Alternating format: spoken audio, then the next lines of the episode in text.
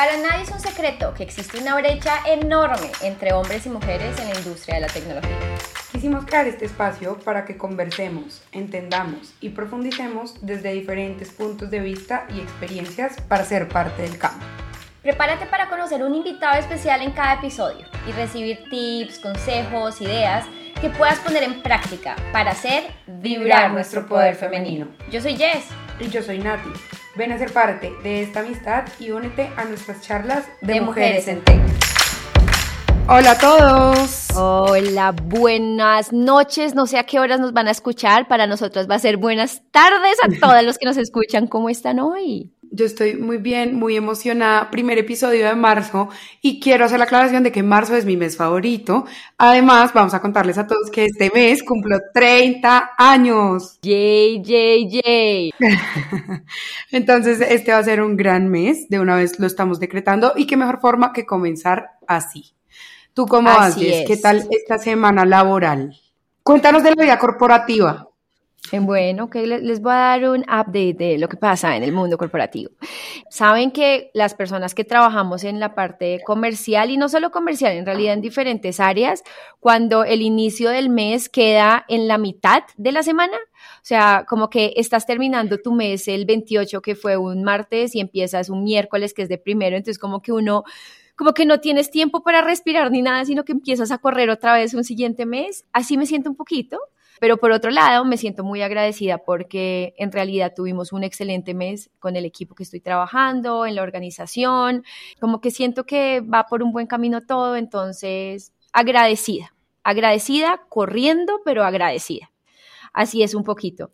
Ahora, Nati, cuéntanos tú qué ha pasado en tu vida, porque yo sé que varias personas nos preguntan como qué hubo, qué ha pasado. A mí, aquí en HubSpot me preguntan un montón de ti, entonces cuéntales qué ha pasado esta semana. Empecé mis procesos de aplicación y me encontré con el primer assessment y me di cuenta que no hago un assessment hace 10 años y que probablemente me saqué uno de 10. Eh, pero lo importante es que ya empecé. Entonces, no importa el resultado, lo importante es que ya empiezo a conocer un poco en el mercado cómo que califican, que están pidiendo en los procesos de selección, que igual es chévere. Una novedad, igual vamos con paciencia. Ahorita la prioridad siguen siendo los viajes. Así es. Y los deportes, obviamente. Tiempo de calidad para Nati, trabajadora bichota que ha trabajado, resto necesita su tiempito. Exacto. Además, porque creo que sigo trabajando en algo muy importante que es en lo que vamos a hablar hoy. Y es que yo, porque no había aplicado antes? Porque yo siento que todavía no tengo tan claro quién es Natalie como marca, pues, o sea, como quién soy yo ante el mundo de desde que dejé de trabajar. Y por eso nuestra invitada de hoy. Así que, por favor, cuéntanos quién está con nosotros hoy y toda la magia que nos va a enseñar. Bueno, es que acá tienen que sonar unos tambores, retambores, mejor dicho, porque con esta mujer venimos hablando desde el año pasado y la habíamos querido tener hace un montón de tiempo en el podcast, pero como decíamos ahorita, todo pasa cuando tiene que pasar. Para mí esta mujer, desde que la empecé a conocer, representa como éxito desde un punto de vista muy personal y muy propio de un conocimiento tiene una mezcla cultural que la amo. O sea, yo cuando la conocí le dije, permíteme, necesito preguntarte tú de dónde eres porque ese acento me suena como de muchas partes. Y estoy demasiado feliz de contarles que hoy nos está acompañando María Vegue. Ella ya nos va a contar un poquito más quién es. Yo solo le voy a contar un poquito de qué es lo que está haciendo hoy en día. Ella es manager de un equipo de Customer Success para Estados Unidos.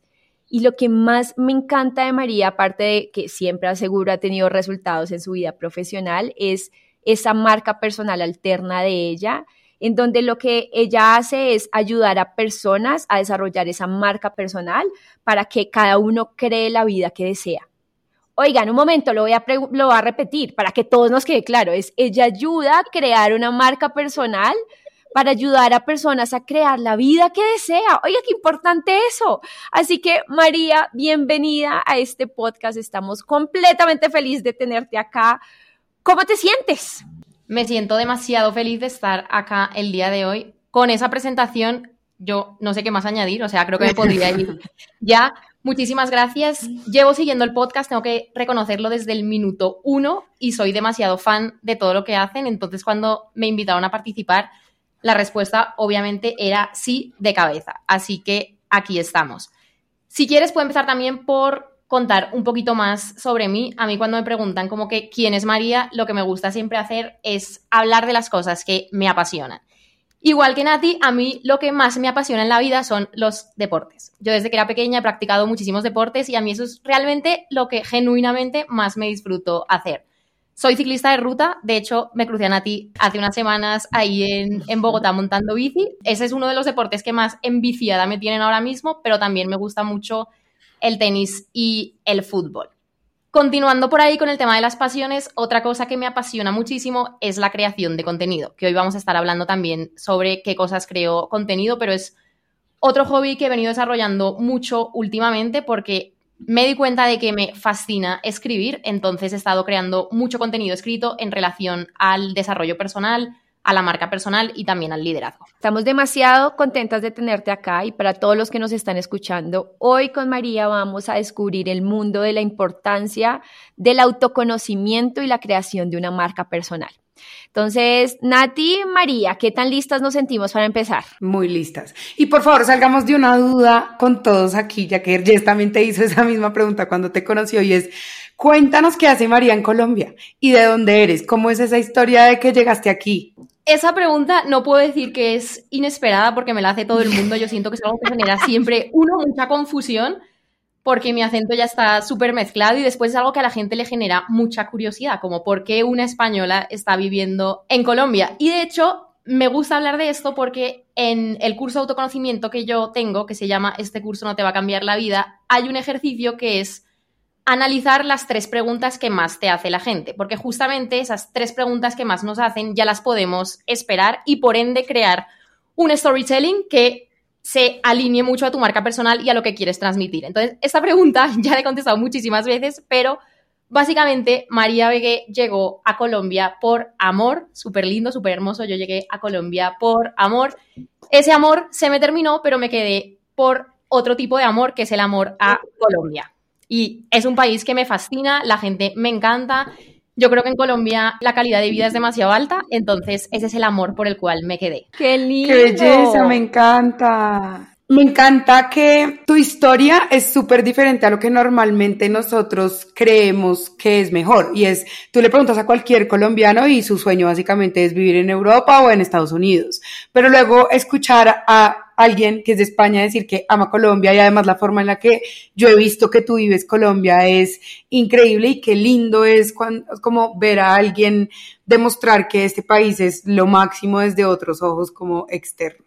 Ahí, Nati, tocas algo súper importante que también está relacionado con el autoconocimiento y es que al final lo que es mejor para mí no tiene por qué ser lo, lo, que es mejor para ti o para otra persona. En ese sentido, a mí desde siempre me ha gustado vivir fuera de España, me ha gustado la aventura, lo diferente, lo raro y en ese sentido, pues en relación a mí, hace mucho, mucho sentido para las personas que me conocen saber que yo vivo en Colombia. Y creo que acá también yo agregaría, oiga, uno puede cambiar el amor de su vida por otro amor de su vida, como dice un libro por ahí muy, muy famoso, ¿cierto? Y tu, tu amor lo encontraste en maneras diferentes, entonces creo que es una lección demasiado bella. Bueno, mi querida Mari, gracias por explicarnos un poco de esa contexto cultural que tienes y de ese amor que tienes por nuestro país. Ahora iniciando un poquito y entrando en materia, me gustaría preguntarte es, ¿cómo empezaste tú y en realidad también como consejo, cómo empezar el camino de autoconocimiento, que es una de las cosas de tu marca personal que a mí más me llama la atención y que nos cuentes por qué es tan importante tener un autoconocimiento.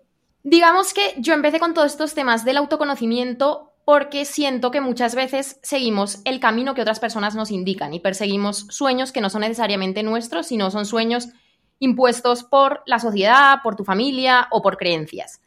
Yo estudié finanzas y negocios internacionales porque se me daban muy bien las matemáticas y toda la gente me decía como, claro, pues tienes que estudiar negocios, tienes que estudiar finanzas, eso es lo que donde te va a ir súper bien y es lo que tienes que hacer. Y yo estaba súper convencida, a mí en la carrera me fue genial y la disfruté muchísimo, pero cuando empecé a trabajar me di cuenta que realmente me aburría y se me hacía eterno. Y ahí yo creo que fue donde mi viaje hacia el autoconocimiento comenzó, cuando me di cuenta que realmente todo eso que yo creía que iba a encajar para mi vida ya no me gustaba y no le veía ningún tipo de sentido. Y siendo cum laude, ¿no? Yo te vi, eh, te estaba viendo en LinkedIn y fuiste como la top número uno de la carrera, básicamente. Yo creo que me fue bien porque me gustaba mucho. O sea, de verdad, yo en ese sentido era muy nerda. A mí me encantaban los números, me encantaba la economía, las finanzas, todo eso me encantaba. Pero qué ironía de la vida que cuando luego empecé a trabajar de eso, lo odié. Entonces ahí es donde yo empecé a decir, vale, nada en el mundo tiene sentido, qué es esto y qué es realmente la vida. Y ahí empezó todo. Ahora, pregunta. Vamos a, situarnos en este momento. ¿Cuántos años tenías? En ese momento me acababa de graduar de la carrera, tenía 21. Listo, entonces pensemos en una línea de tiempo. 21 años, me di cuenta que era una tesa para eso, me di cuenta que lo odiaba y era muy buena. No te llenaba. O sea, ¿cómo fue ese espacio entre qué hago con mi vida y cómo busco algo más? Pues yo ahora lo cuento como muy lineal porque tampoco la idea es ahondar en los detalles, pero realmente pasó más tiempo. Yo ese trabajo aguanté un año, después renuncié y empecé a viajar, empecé a hacer otras cosas, me abría nuevas posibilidades de carrera, o sea, yo me abrí a la posibilidad de trabajar en tecnología, a la posibilidad de trabajar en ventas, a la posibilidad de trabajar en muchas otras áreas.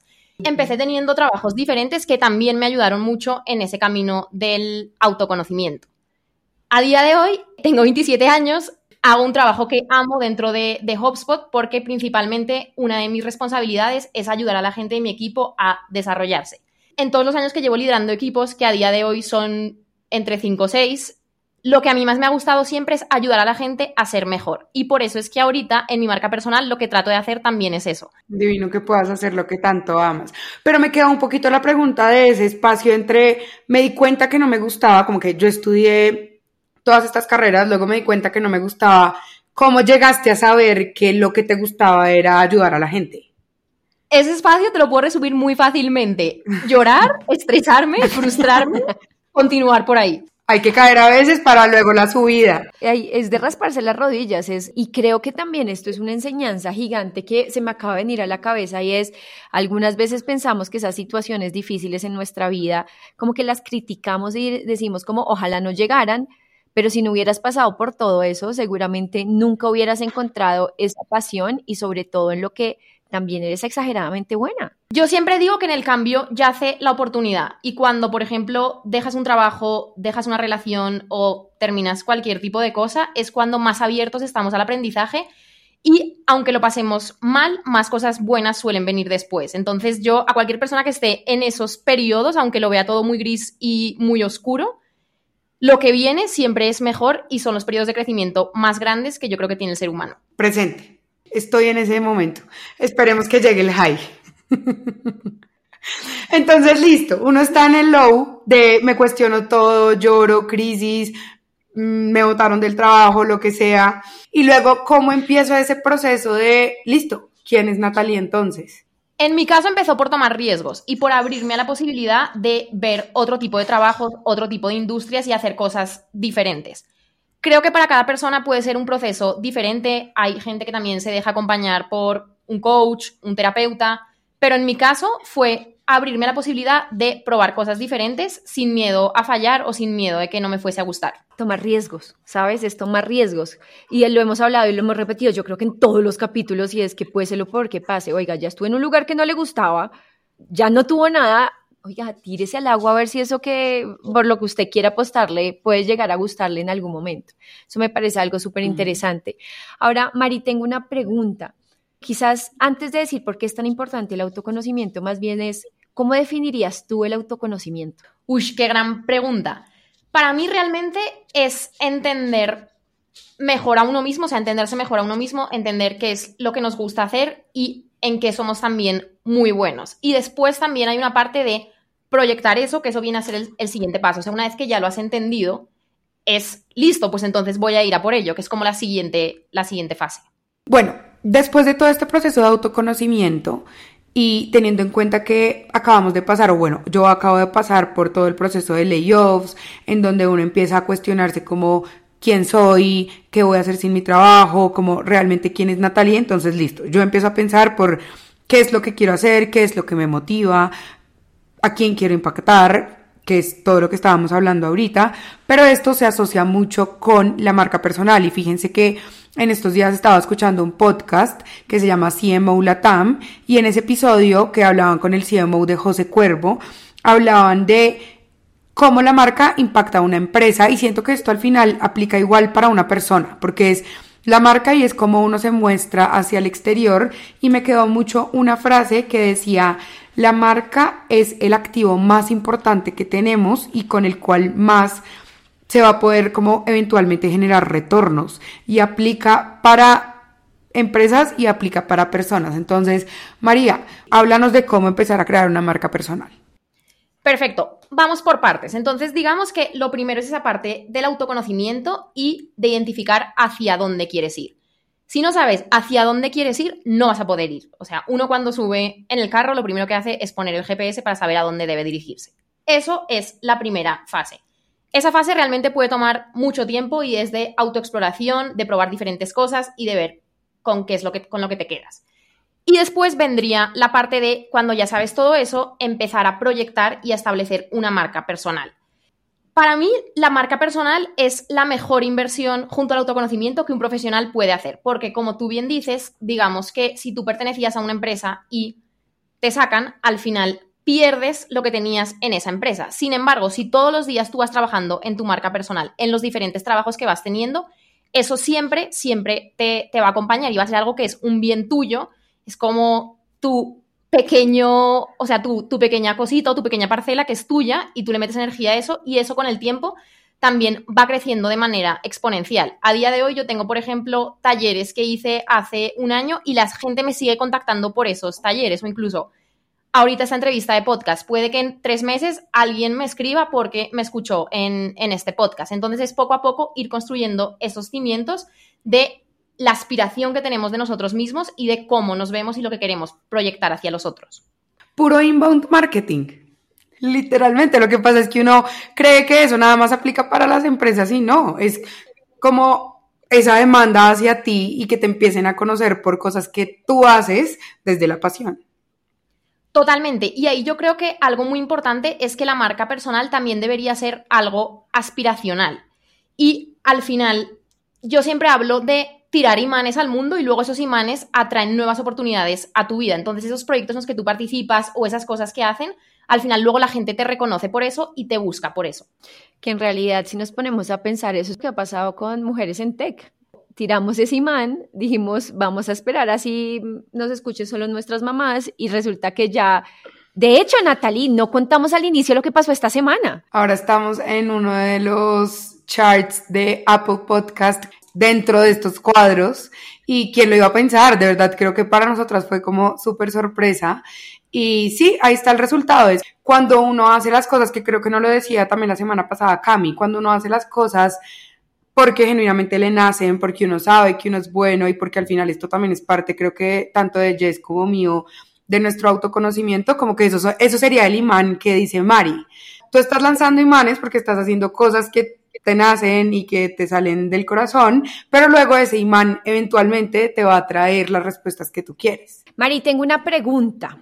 Voy a dejar un poquito en pausita y la parte de marca eh, personal porque quiero ir atrás a lo que estábamos hablando de conocimiento y es, con toda la gente que tú has hablado, ¿cuántas personas tú crees que realmente se conocen, que tienen un autoconocimiento de, pues, del ser de cada uno?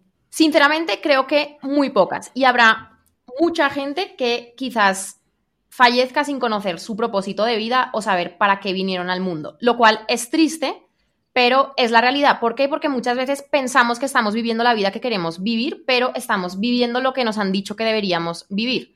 Y yo creo que de ahí, por no ser auténticos a nosotros mismos, surgen la gran parte de frustraciones de la vida.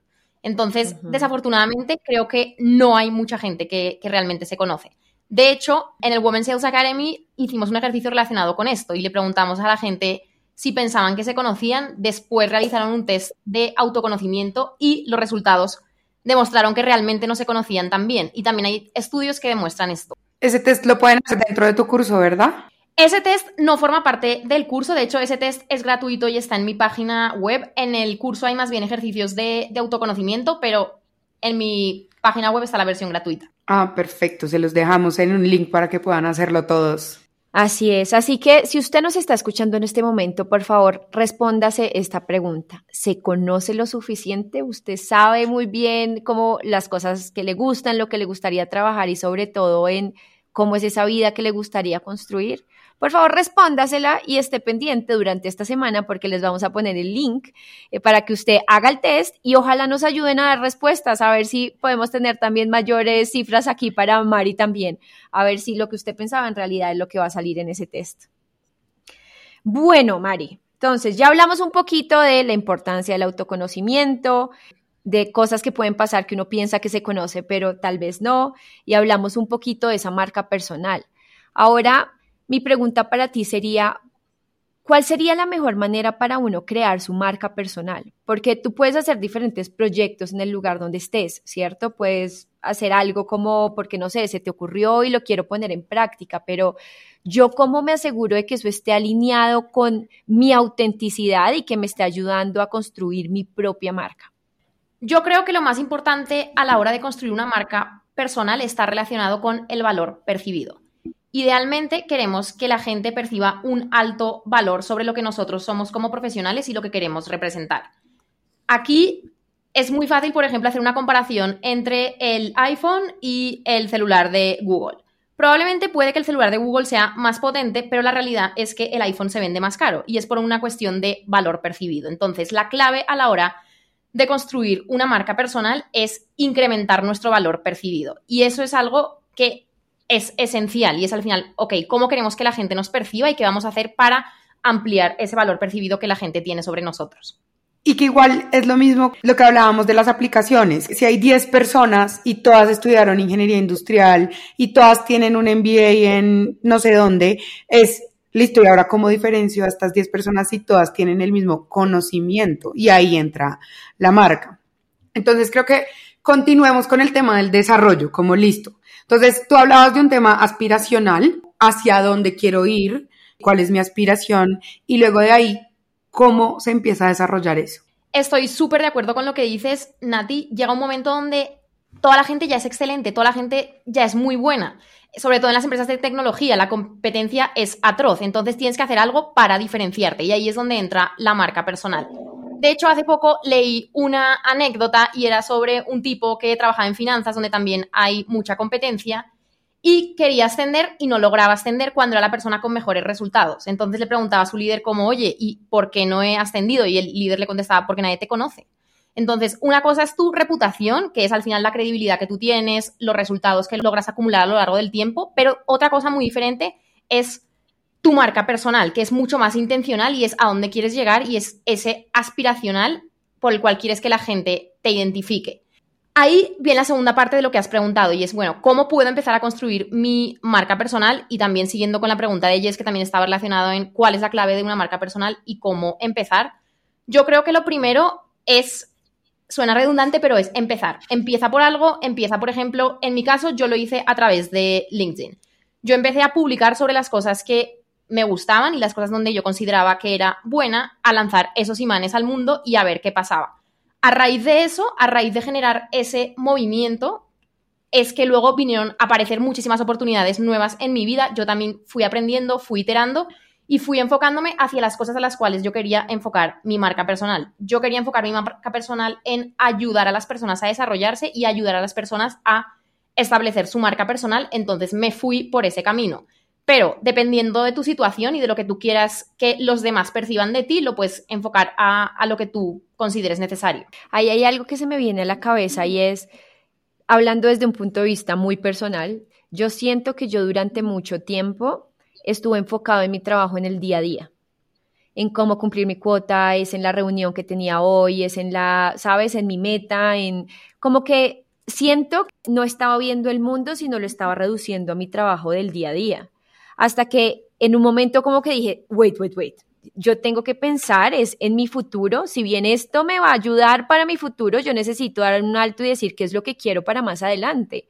Y cuando hice ese salto y empecé a ver como una imagen más 360, fui consciente de la importancia de esa marca personal. Entonces, si yo agregaría algo a lo que tú estás diciendo antes de claro, salte y hágalo es sea consciente de la importancia de crear esa marca, porque creo que el día a día nos come y ni siquiera nos damos cuenta de la importancia que eso tiene para nuestras vidas. Jess, voy a entrar en ese tema porque hay justamente tres cosas que yo aprendí estudiando finanzas. Yo pensé que nunca me iban a servir para nada porque no terminé trabajando de eso, pero a día de hoy mirando hacia atrás he logrado relacionar esas tres cosas que aprendí en finanzas con las marcas personales. Entonces, me gustaría hablar de esas tres cosas que explican la importancia de una marca personal. La primera es un tema de diversificación. La mejor inversión es la que está diversificada. Tú normalmente no tienes toda tu plata en una cuenta de ahorros, sino que tienes acciones, tienes CDTs, tienes la cuenta de ahorros y tienes una serie de cosas. Sin embargo, no sé por qué, con el trabajo tendemos a hacer completamente lo opuesto. Ponemos todos los huevos en una misma canasta, que suele ser nuestra empresa, le dedicamos alma y vida, que ojo, yo no digo que esté mal, pero no, no, diversificamos en absoluto. Y entonces, ¿qué pasa? Que nos ponemos nosotros mismos en una situación de vulnerabilidad demasiado grande. Después, el siguiente paso también es el interés compuesto aplicado a una marca personal. El interés compuesto al final es dejar el dinero en una cuenta y que sobre los propios intereses vaya creciendo y creciendo y creciendo sobre él mismo. Einstein decía que el interés compuesto es la octava maravilla del mundo y yo también lo creo. Relacionado con la marca personal, cuando tú empiezas a poner cosas afuera, lo que hablábamos antes, eso ya está fuera. Y entonces, algo que tú hiciste quizás en 2020, un taller que diste que quedó grabado en YouTube, un episodio de podcast que grabaste, un artículo de un blog, se van acumulando, acumulando, acumulando y al final te pueden llegar oportunidades de cosas que ya ni recuerdas que las habías hecho, pero quedan registradas. En cambio, cuando tú trabajas en una empresa y te vas o te despiden, ahí se cierra el capítulo y no hay continuidad. Y el tercer aprendizaje relacionado con, o sea, extrapolando las finanzas a la marca personal, está relacionado con tomar riesgos. Cuando tú, o sea, al final en una inversión, a mayor riesgo, mayor retorno. No podemos pretender que quedándonos en un trabajo toda la vida, en un mismo cargo, en un mismo plan de carrera, sin tomar ningún tipo de riesgo, vayan a pasar cosas maravillosas en nuestra vida, porque simplemente no estamos tomando riesgos. Entonces, una marca personal, para mí, esas tres cosas que aprendí en finanzas las he logrado trasladar al mundo de las marcas personales y a mí me han hecho muchísimo sentido en también en explicar el valor de elaborar una marca personal. Para los que nos están escuchando, en Mujeres en Tech no solo hablamos de mujeres en tech, también hablamos de finanzas y de las cosas que usted tendría que hacer para mejorar su situación. De verdad, es muy cierto. Y me encanta cuando uno empieza a ahondar en estas conversaciones, es también back to basics, porque a veces uno cree que el autoconocimiento, la marca personal es algo del otro mundo, es tengo que ser un astronauta, mejor dicho, para poder lograrlo. Y en verdad no, lo que tú estás contando, volver a lo básico quién soy, diversifica, riesgos, que es los miedos que hemos estado hablando a lo largo de más de tres capítulos, nos detienen unas cosas que luego uno se pone a pensar y es realmente por qué hago esto. Totalmente. Yo creo que hay mucha gente a la que le da miedo empezar a construir una marca personal porque por un lado dicen, bueno, mi experiencia es igual a todas, yo no voy a añadir nada de valor, entonces ¿para qué me voy a poner en estas? Y ahí entra un poco el síndrome del impostor. Y por otro lado, porque no voy a mentir, el principio es duro. Cuando yo empecé a publicar en LinkedIn, me daban like tres personas. Tres personas a las que a día de hoy yo estoy eternamente agradecida porque gracias a esas personas yo continué. Pero el principio es duro, o sea, el principio nadie te va a hacer ni caso, pero la clave justamente está en continuar. Y a día de hoy, por ejemplo, yo puedo decir que en los últimos tres meses han visto mis posts tres millones de personas. Eso es una locura, o sea, eso es absolutamente absurdo, yo nunca lo hubiese imaginado pero es la realidad de al final trabajarle a una cosa todos los días un poquito, pero todos los días. Y ahí viene la importancia de que en serio usted lo mueva esto, porque si no le mueve, si solo tiene tres likes, que este mundo ya en todo lo que son redes se mueve por likes, ¿Usted cuánto va a aguantar si en realidad lo que usted está pensando, eh, lo, que está haciendo en realidad no lo mueve? Es como yo creo que tú puedes dejar eso rapidito. Vas a decir, no, ¿sabes qué? Mejor no, mejor para qué incomodarme tanto si, si no está funcionando. La motivación cuando está enfocada en un resultado que puede ser tener 5.000 seguidores o tener no sé cuántos likes, se agota muy rápido. Yo siempre prefiero pensar en la identidad que quiero construir y el tipo de persona que me voy a convertir. O sea, yo cuando empecé a hacer esto me dije a mí misma, todo lo que yo voy a aprender me va a ser demasiado útil en cualquier cosa que yo haga en el, en el futuro. Entonces, independientemente de lo que pase desde un punto de vista de resultados, qué chévere va a ser ser una mejor versión de mí misma.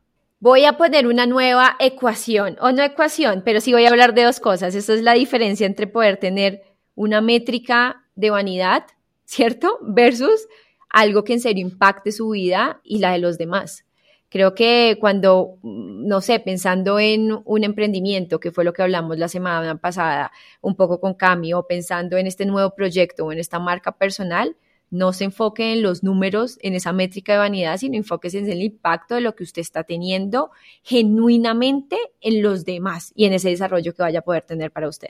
Sí, a mí, por ejemplo, cuando recibo un comentario de alguien que me dice como, María, he leído tu newsletter y estaba pasando por un momento difícil y me ayudó muchísimo. O María, he leído este post tuyo de desarrollo personal y he resonado un montón con, con la historia. Ese tipo de cosas a mí es lo que más feliz me hace, porque digo, vale, todo lo que estoy haciendo sí que está ayudando a la gente y tiene un sentido. Creo de todos modos que las métricas de vanidad siempre ayudan, o sea, al final quieras o no, lograr tener más visualizaciones o más seguidores, no creo que nos deberíamos basar en eso, pero sí que es una buena referencia para saber si al final las cosas que estás haciendo tienen un impacto o no. Sí, igual lo vas a tener que medir, ¿cierto? Una cosa es medir para saber qué es lo que tienes que hacer, qué es lo que tienes que cambiar, mejorar o seguir haciendo, pero no debe ser tu driver para seguir haciendo eso, eso que tienes como propósito. Total. Que yo creo que es cuando muchas personas se rinden. Esto de pronto no se está moviendo, lo que yo estoy haciendo no estoy viendo el final o que el objetivo esté cerca y que muchas veces uno abandona. Entonces, no sé, como cuando uno entra a una competencia, yo tengo que hacer 100 kilómetros y de pronto en la mitad uno dice, yo no voy a poder o esto está muy lejos y ahí uno abandona, pero creo que cuando uno quiere abandonar es cuando más debería presionar para decir, yo sí puedo llegar al objetivo o a esta aspiración que estoy poniéndome más adelante yo comparto mucho el persistir siempre. O sea, yo digo que es empujar una piedra inmensa sobre tu cabeza en la cima de una montaña. No sabes dónde está la cima, pero si decides dejar de empujar esa piedra, eventualmente te podrías estar retirando cuando ya estás muy, muy cerca de la cima. Mm. Y lo mismo pasa cuando tienes una marca personal o un proyecto como este podcast. Tú no sabes qué episodio la va a romper o qué episodio va a resonar más con la gente y quizás si paras, ese episodio puede que todavía no hubiera llegado y podría convertirse en algo gigante. Nati, tengo una pregunta para ti. Para mí, a ver. ¿Tú has pensado en tu marca personal antes? Creo que yo no había llegado a ese punto. En este proceso yo solamente estaba pensando en quién soy y qué quisiera ser en mi día a día que me haga feliz, pero yo nunca lo había definido como una marca de Natalie, ¿sí? y que me parece muy lindo, porque al final yo creo que eso también funciona mucho cuando uno se va a empezar a presentar con las personas o de hecho cuando uno se va a presentar a entrevistas, porque uno ya deja de presentarse, hola, mucho gusto, y a empezar a hablar de toda su hoja de vida, como yo he hecho, he hecho, he hecho, he hecho, sino quién soy y qué es lo que realmente me apasiona. Yo creo que podría ser el 50% del proceso, ¿cierto? Es el autoconocimiento. Conozcas en dónde está, qué es lo que quiere para saber cómo va a empezar a construir esa marca personal. De todos modos, también hay que decir, alineado con eso, que cuando tú empiezas en ese proceso de construir tu marca personal, también te permite conocerte mucho.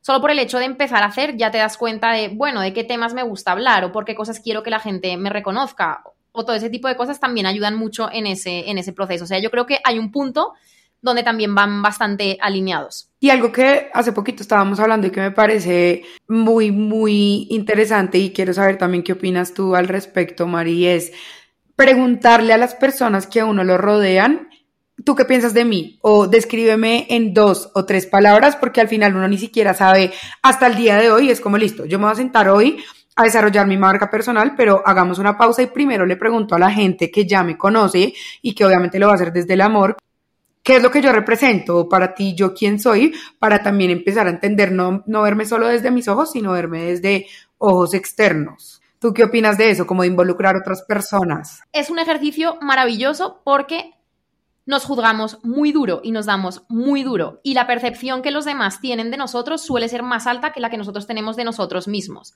Entonces, no solo para entender qué es lo que se nos da bien o qué es lo que los demás valoran en nosotros, pero sino también como un ejercicio puro de autoestima. Sí, o sea, si usted está triste y quiere sentirse bien, pregúntele a las personas que lo quieren, ¿qué, qué piensa de mí?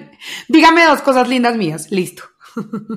Y creo que ahí yo también agregaría, si usted está en un momento profesional donde usted dice, estoy empezando a pensar que más va a partir de mí solo mi trabajo, sino quiero empezar a construir una marca diferente, algo diferente, ni siquiera tiene que ser solo a las personas que lo quieren.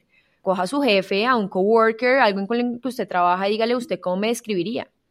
O sea, sencillamente que usted pueda tener una visión también externa profesional de cómo la gente lo está viendo para saber si está alineado con lo que usted le gustaría desarrollar. Se puede llevar sorpresas que nos pasó un montón en ese evento que tuvimos el año pasado, el Women's Sales Academy, que era, yo nunca hubiera pensado que mi jefe me veía estas habilidades. Es como yo hubiera pensado que me hubiera dicho de otra manera diferente. Súper válido que venga desde el amor, pero algunas veces como nos damos tan duro en la vida, porque a mí se me pasa en la cabeza, eso me lo dices porque es mi mamá porque mi mamá me ve y porque mi mamá me ama y mi mamá no le gusta verme ninguna crítica porque para ella yo soy perfecta. Si usted es como yo, por favor, pregúntele a gente de su trabajo para que lo defina y usted se dé cuenta de cuáles son esas aptitudes que la gente ve en usted. Y bueno, creo que acá nos podríamos quedar hablando horas porque yo amo este tema y además que como estoy dentro de este proceso me parece mágico y que se me explota la cabeza cada vez que llega una nueva de estas preguntas que uno cree que son súper básicas, quién soy, y empieza como a hacer esa introspección, es que uno se empieza a gastar horas pensando en eso, porque al final es un trabajo que hay que dedicarle tiempo. Esto no es algo que va de mañana, de hoy, y ya mañana Nati va a saber quién es, pues no. Pero bueno, nos quisiéramos quedar aquí mucho tiempo, pero cerremos con algo claro y conciso. Tratemos de darle a todo el mundo tres consejos para estas personas que quieran sentarse y decir, yo en serio nunca lo he pensado, yo quiero desarrollar mi marca más allá de mi trabajo, ¿qué tres consejos le darías para que arranquen y puedan empezar a hacer? Gran pregunta y no es fácil. Yo creo que lo primero es empezar con algo. Es que eso, el primer paso, no te lleva a donde quieres ir, pero te saca de donde estás. Entonces, yo en mi caso empecé con mi marca personal en LinkedIn porque me pareció lo más accesible, lo más sencillo y lo que más audiencia podía tener y lo que le recomiendo a cualquier persona es empezar por algún lugar. Puede ser con un podcast, como hicieron ustedes, o puede ser en LinkedIn, pero empieza por algún lugar y luego ya verás qué es lo que más te gusta, con lo que más cómodo te sientes y ya empezarás a iterar y justamente también aprender más sobre ti mismo. El siguiente paso yo creo que es persistir. Al final, esto también se basa mucho en la repetición. Yo no creo en el éxito de la noche a la mañana, yo creo que todas las cosas buenas que a uno le pasan es realmente por haber trabajado durante mucho tiempo y por una acumulación de lo que ya hizo en el pasado. Entonces, recomiendo persistir. Nosotros al final nos pasamos, no sé, 15 años o 10 años yendo al colegio, 5 años yendo a la universidad, luego adicionalmente puedes estar dos años haciendo un máster, o sea, ya llevas como 20 años estudiando y luego esperas que te llegue el éxito así de la nada. No, las cosas no funcionan así. Entonces, el segundo consejo estaría muy enfocado en repetir, repetir, persistir y aguantar ahí porque al final verás tu trabajo recompensado. Y después, el tercer consejo está muy relacionado con el miedo que puedes tener, el miedo que puedes tener al qué dirán los demás o qué va a pasar si yo me pongo a hablar de esos temas, qué va a decir la gente que trabaje conmigo, qué va a decir mi, mi familia. Pues realmente eso puede pasar. De hecho, a mí mucha gente me decía como que María, la influencer de LinkedIn y cosas así que son comentarios que van en broma, pero tú sabes que en el fondo ahí hay algo. O sea, es algo como que, vale, es una broma, pero no, no sé a dónde vas con esa, con esa broma. Y eso va a pasar y ese temor es normal. Es, somos humanos y no nos gusta hacer el ridículo y no nos gusta ponernos en situaciones de incomodidad, pero de esas situaciones al final salen las mejores cosas. Entonces, no tengan miedo de lo que piensen los demás. Al final, la gente que te quiere va a querer que las cosas te vayan bien y, son las únicas personas que te deberían preocupar. El resto de gente da igual, o sea, no importa. Son tres muy buenos consejos y aparte lo que más me encanta es que son completamente aterrizables y accionables.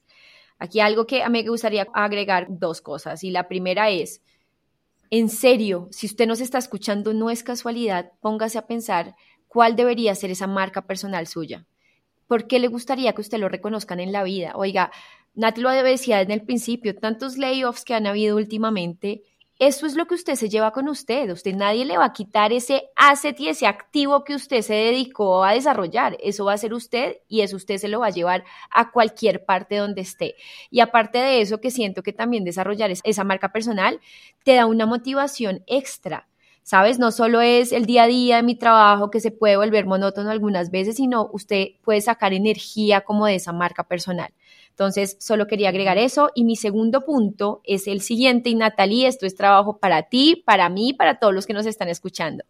Por favor, coja tres personas alrededor suyo y dígale que lo describan en una palabra. Nati y yo en el siguiente episodio les vamos a decir qué sorpresa nos llevaron, cómo nos describieron y por favor escríbanos ustedes y cuéntenos qué les dijeron, cómo los describieron, si fue sorpresa, si ya lo esperaban y cómo eso los puede ayudar a empezar a construir su marca personal. Me encanta el ejercicio. Y de hecho, miren que me acaba, para cerrar, yo sé que ya estamos cerrando, pero el otro día, yo no me acuerdo si lo leí en algún lugar o lo vi en algún lado y es una pregunta mucho más trascendental, así que no se asusten, pero la pregunta decía esto y decía, ¿Cómo quieres ser recordado? No sé, si mañana es el día de tu muerte, ¿cómo quieres que la gente hable de ti en tu funeral? ¿Qué dirían de ti si tú ya no estuvieras acá? Creo que esa es la forma, es mucho más trascendental, pero de verdad es, ¿cómo quiero que la gente se acuerde de mí? ¿Sí? Y obviamente nadie va a decir, me acuerdo de Natalie porque era la jefe en HubSpot. Pues no, no. Realmente es por lo que yo hago, es por lo que dice María, que es persistentemente ella hacía X o Y. Así que ahí les dejamos. Muchas gracias por estar con nosotras en este episodio. Qué lindo poder ayudar a más personas en este proceso tan, pero tan complejo, pero que estamos convencidas de que así aportemos una un granito de arena y que otro poquito de personas empiecen a pensar en esto, ya sería un impacto gigante para nosotras y gracias por hacer parte de eso. Listo. Bueno, entonces, mis chicas y chicos, todo el mundo que nos escucha, estoy seguro que todos vamos a estar súper agradecidos por esta conversación. María, eres una tesa, eres una bichota, eres una mujer que inspira y motiva, te puedo decir de esa manera. Gracias por estar acá. A todos los que nos escucharon, acuérdense que tienen dos tareas esta semana. Piensen cómo les gustaría que lo recordaran y por el otro lado, pregúntenle a más personas cómo lo definirían. Mientras tanto, esta semana, Natalie, no se olviden de hacer vibrar nuestro poder femenino.